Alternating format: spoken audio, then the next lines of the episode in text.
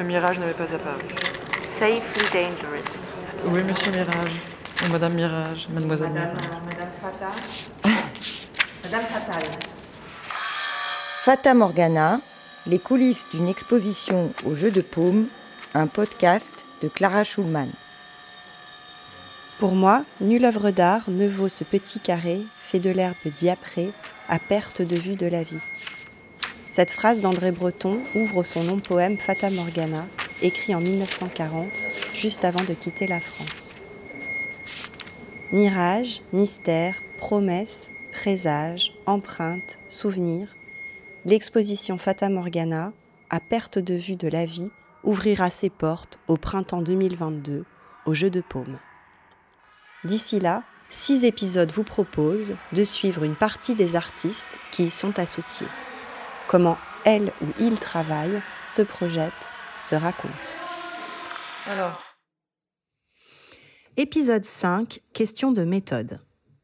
Ce podcast se propose de suivre certains et certaines des artistes qui participeront au projet Fata Morgana.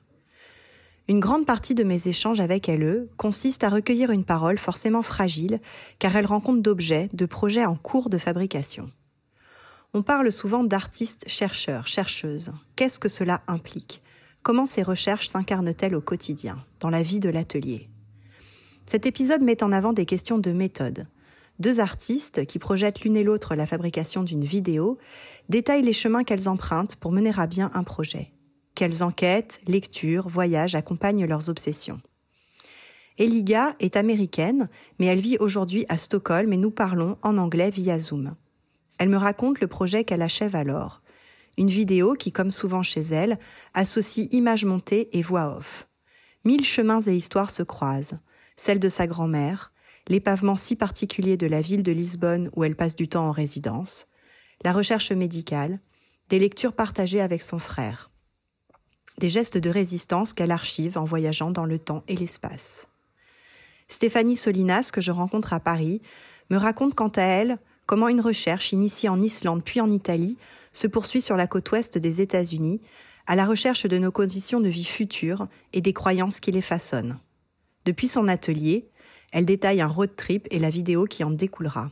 De chaman en cryogénisation, son enquête rassemble des rêveries et des expériences, à l'image de son travail. I work all the time. I'm supposed to make a new piece.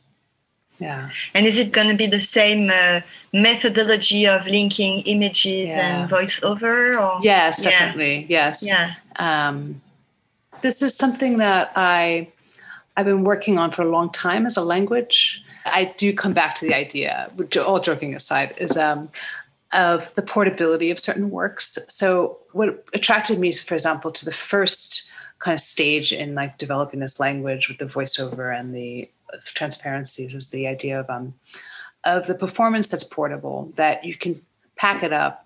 It can be done in a living room. Yes it's amazing when it's done in a black box theater but for many years i did them in living rooms you know? The life is complicated but the work itself should be very um, easy to take with you. It's not that you stop a project and begin a new one. It's more like things are kind of spinning in this orbit and some things get spit out and those become the things you pick up and then start spinning again with right? For this piece it was very much about trying to continue this visual vocabulary that i've been using with the hand dealing out the imagery because so much of the piece is about hands which i think i told you last time. Um, and sort of the hand is keeping time the hand is wa- washing things away. So that in a way was is very much the form is these the image appearing reappearing being swept away. I don't have a name for that form in a way. I guess one would call it a video right in the end of the day. I want to be the journalist the investigator the storyteller the um, unreliable narrator. I want to be all those things but instead of being it on the page like i, I want to be it in um in the visual sense where where how do we show images, ideas, thoughts flowing, passing by. This text by Walter Benjamin, which is a posthumous text that was translated into English as like memory and excavation. He talks about in order to um, where he writes. I always like to say he talks about. I always imagine everyone just talking. no one's ever writing; they're just talking. he, he he talks about the idea of to conjure up the act of remembering, the image of the person remembering, and not necessarily the person's face, but just the the labor of memory. One has to dig through these layers like an archaeologist who's giving a good report. And the report is not just about what one finds, but all of the layers, right, mm. that one has to navigate to get to what they're looking for. I had some a story I wanted to tell you. In it's going to be in the new piece. Um, it's about the sidewalks in Lisbon, and it's going to be about um, this encounter I had that led me to discover my grandmother's like true um, occupation. I was always told she was a janitor and that she couldn't read. And then I found out that she was actually the first paid like lab assistant at Rockefeller University. And I never knew that my whole life.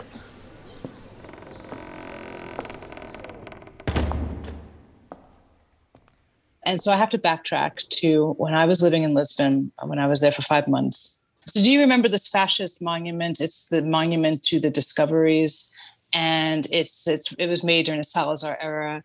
And I went into inside for a conference, and it was like ten artists, and they had to speak about for ten minutes about one image. And one of the women, she um, had this incredible, really strong presentation. And she's a well known artist in Portugal named Angela Ferreira. And I was completely taken with her, and I really wanted to meet her. Partly because I was thinking so much about the calçada, the um, the street, and the the stones, right, and this gesture of what the calçada masters used to do was they would put their signature into the stones. You know, this very small gesture. It's not a, it's not their name. It's just a symbol to say they were there, right? The week before I left Lisbon, I was there for five months. I wrote to her and she said, I've been waiting for you to write to me. You know, I know your work. I love your work. I saw it at the Whitney. So, in the meantime, right before I left Lisbon, I found this book. And it's this incredible oversized book about calçada. And it's from it's from 1985, but it really feels like a child of the 70s. It's very like hundreds of black and white photos, you know, 35 millimeter.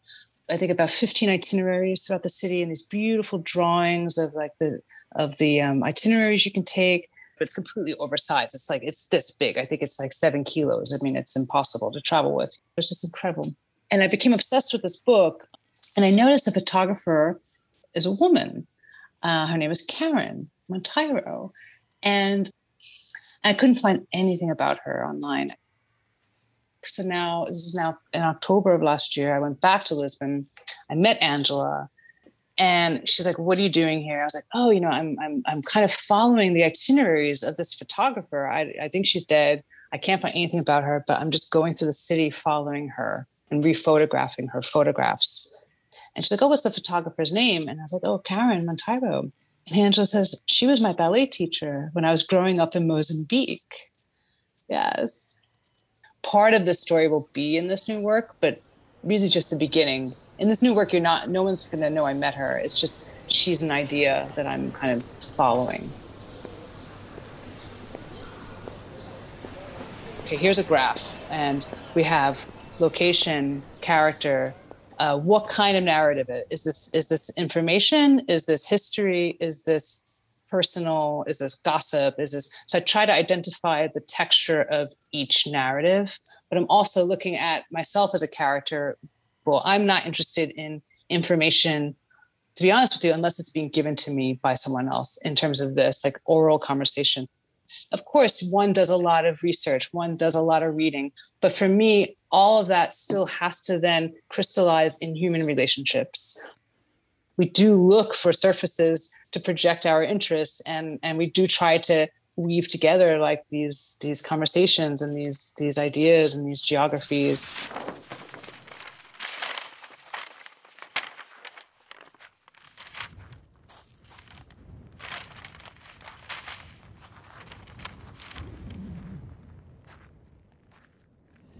Beckoned by Forrest Gander. At which point my grief sounds ricocheted outside of language, something like a drifting swarm of bees. At which point, the tectic silence that followed. I was swarmed by those bees and lost consciousness, at which point, there was no way out for me either. At which point, I carried on in a semi coma, dreaming I was awake, avoiding friends and puking, plucking stingers from my face and arms. At which point, her voice was pinned to a backdrop of vaporous color, at which point, the crane's bustles flared, at which point, coming to, I knew I'd pay the whole flagpool fare. At which point, the driver turned and said, It doesn't need to be your fault for it to break you. At which point, without any lurching commencement, he began to play vulture bone flute, at which point I grew old, and it was like ripping open the beehive with my hands again, at which point I conceived a realm more real than life, at which point there was also some possibility, some possibility in which I didn't believe of being with her once more.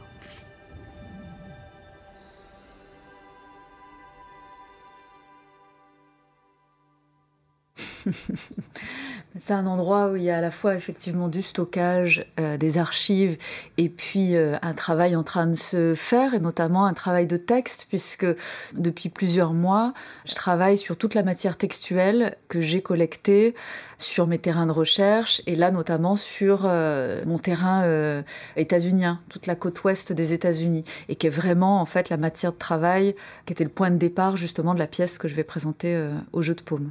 Super, donc on est en plein dedans. On est en plein dedans. Donc ce qu'on voit là affiché au mur, ce sont des. C'est quoi? C'est toutes ces pages A4 avec de la couleur dessus? Chaque document A4 que tu vois euh, accroché ici, c'est une personne. C'est une personne que j'ai identifiée, que j'ai contactée, que j'ai rencontrée et que j'ai interviewée. En deux mots, en fait, les questions qui m'ont amené à ce territoire, c'est d'essayer de de saisir quelles sont sur ce territoire les, les idées d'aujourd'hui à même de façonner l'humain de demain. C'est pour ça que j'ai justement choisi ce territoire pour poser ces questions-là, parce que sur ce même territoire, il y a à la fois la Silicon Valley, et c'est également sur ce territoire que s'est développé le, le mouvement euh, New Age, les croyances New Age, et que c'est également un territoire très particulier, très singulier, d'ancrage en fait des croyances euh, des natifs américains. C'est le bon endroit pour aller chercher les réponses. Alors, ces questions que j'ai posées aux États-Unis, en fait, d'abord, je les ai posées en Italie et avant l'Italie, je les ai posées en Islande. Depuis plus de 20 ans, en fait, mon travail explore la question de, de, ce que nous sommes, de ce qui nous constitue, entre une dimension euh, euh, visible et invisible, entre euh, une dimension corporelle, physique, objective, scientifique, observable, et puis quelque chose qui est un peu moins intangible, qui est nos croyances, notre spiritualité, notre mémoire, les gens qui nous ont précédés, donc quelque chose de beaucoup moins visible c'est vraiment les champs qui, qui m'intéressaient. Donc il y avait la question de l'intelligence artificielle, il y avait la question du, corps en fait, euh, et donc des biohackers euh, qui m'ont euh, qui m'ont intéressé, la question de la conservation du corps. La rencontre avec euh, la fondatrice et le directeur scientifique d'un institut de cryogénisation, le directeur euh, d'un institut qui crée des pilules pour augmenter l'espérance de vie jusqu'à 200 ans. Donc les modalités scientifiques que je pouvais identifier qui, justement euh, repoussaient en fait, agrandissaient, remettaient en jeu finalement euh, ce qu'étaient euh, les, identités de l'humain de demain, enfin l'identité de l'humain de demain, et puis du côté du développement personnel, d'une forme plus spirituelle. En fait, mon point d'entrée a été d'abord Sedona, qui est donc cet endroit de l'Arizona qui est connu pour être un lieu de haute énergie. Donc j'ai enquêté là-bas, donc j'ai rencontré euh, une chamane.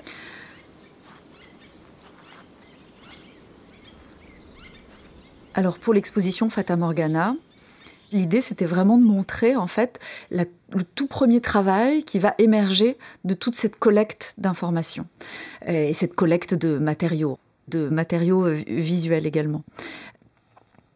De toute cette matière américaine, l'une des pièces que j'envisage, c'est un ensemble d'installations vidéo.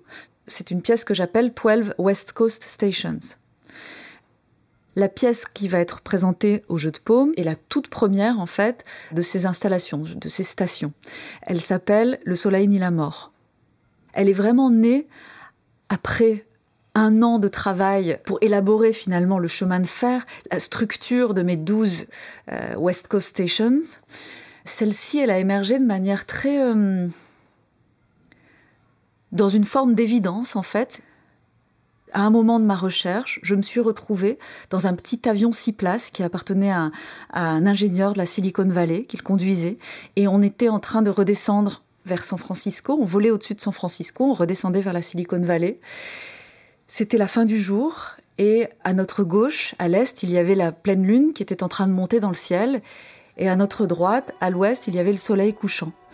Et donc, j'étais dans ce petit avion et je ne savais pas de quel côté regarder parce que les deux spectacles qui s'offraient à moi, ces deux astres en fait qui s'installaient euh, dans le ciel pour la lune et disparaissaient pour le soleil, étaient d'une d'une intensité et d'une valeur égale.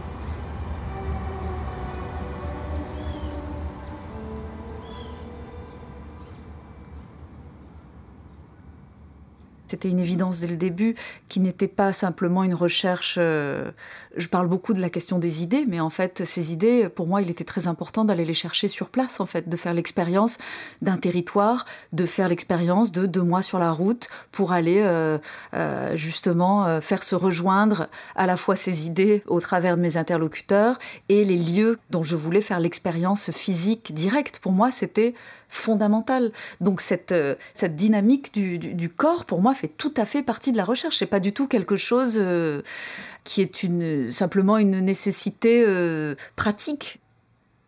L'expérience euh, physique de collecter ces différents éléments et de les relier, en fait, pour moi, compte énormément. Il y avait l'intensité des rencontres et ensuite l'intensité des moments entre les rencontres où justement il y avait ce temps de, de processer finalement ce qui m'avait été dit, on rencontre quelqu'un qu'on ne connaît pas, qu'on n'a jamais vu dans un endroit inconnu. On se serre la main et je peux lui demander de manière tout à fait euh, directe est-ce que vous avez peur de la mort? C'est des questions que parfois on ne pose pas à ses amis les plus proches en fait.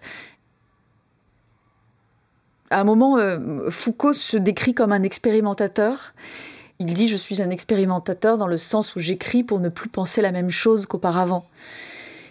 C'est une image et c'est un mot qui fait écho à, ma manière de travailler. Et quand je dis manière de travailler, c'est sans doute une manière d'être au monde aussi, avec euh, des questions qu'il m'importe d'aller euh, mettre à l'épreuve du réel et puis que leurs réponses, enfin les réponses auxquelles j'accède, euh, qui sont rarement des résolutions, me font aussi bouger. Enfin sur la question, ce qui m'intéresse dans la question de l'identité, c'est cette mobilité en fait qui, euh, qui je crois est vraiment euh, nous constitue et c'est cette dynamique en fait à l'œuvre. Merci à Eliga et à Stéphanie Solinas. Merci à Jason Dodge pour sa lecture du poème de Forrest Gander, Beacon, tiré de son livre Be With de 2018. Merci à Ferdinand Arthur pour le montage et le mixage de cet épisode.